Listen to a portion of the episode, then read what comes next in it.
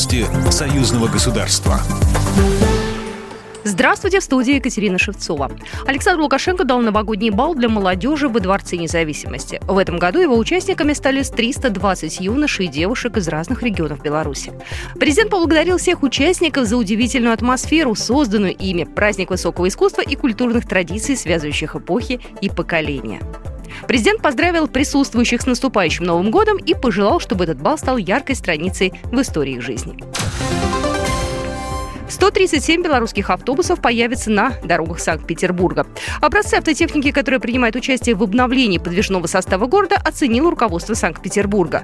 Губернатор Александр Беглов и вице-губернатор, курирующий деятельность Комитета по транспорту Кирилл Поляков. Выполнение контракта стало второй крупной сделкой в 2022 году, заключенной в Санкт-Петербурге.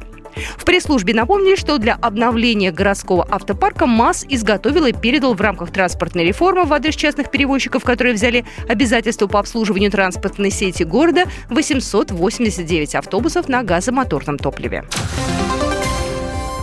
Совместные белорусско-российские учения проходят на полигонах Беларуси.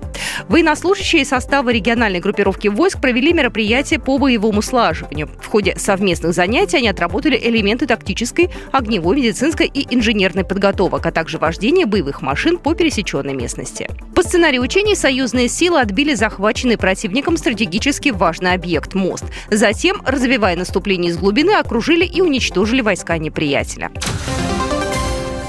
Межправительственное соглашение о судоходстве по внутренним водным путям подписали заместитель министра транспорта и коммуникации Беларуси Наталья Александрович и заместитель министра транспорта России Александр Пушевай. Об этом сообщили в Министерстве транспорта и коммуникации Беларуси, передает Белта. В ведомстве отметили, что подписание документа – значимый шаг в рамках союзного государства и важное звено в работе по созданию новых логистических схем доставки белорусских грузов. Правительство России одобрило соглашение о взаимном признании виз Беларуси. Соответствующее постановление опубликовали на официальном интернет-портале правовой информации. Одобрить соглашение между правительством Российской Федерации и правительством Республики Беларусь о взаимном признании виз и по иным вопросам, связанным с визом иностранных граждан или с без гражданства на территории государств-участников договора о создании союзного государства, подписанное в Минске 19 июня 2020 года. Программа произведена по заказу телерадиовещательной организации Союзного государства. По вопросу размещения рекламы на телеканале «Белрос» звоните по телефону в России 495 637 6522. В Беларуси плюс 375 44 759 37 76. Новости Союзного государства.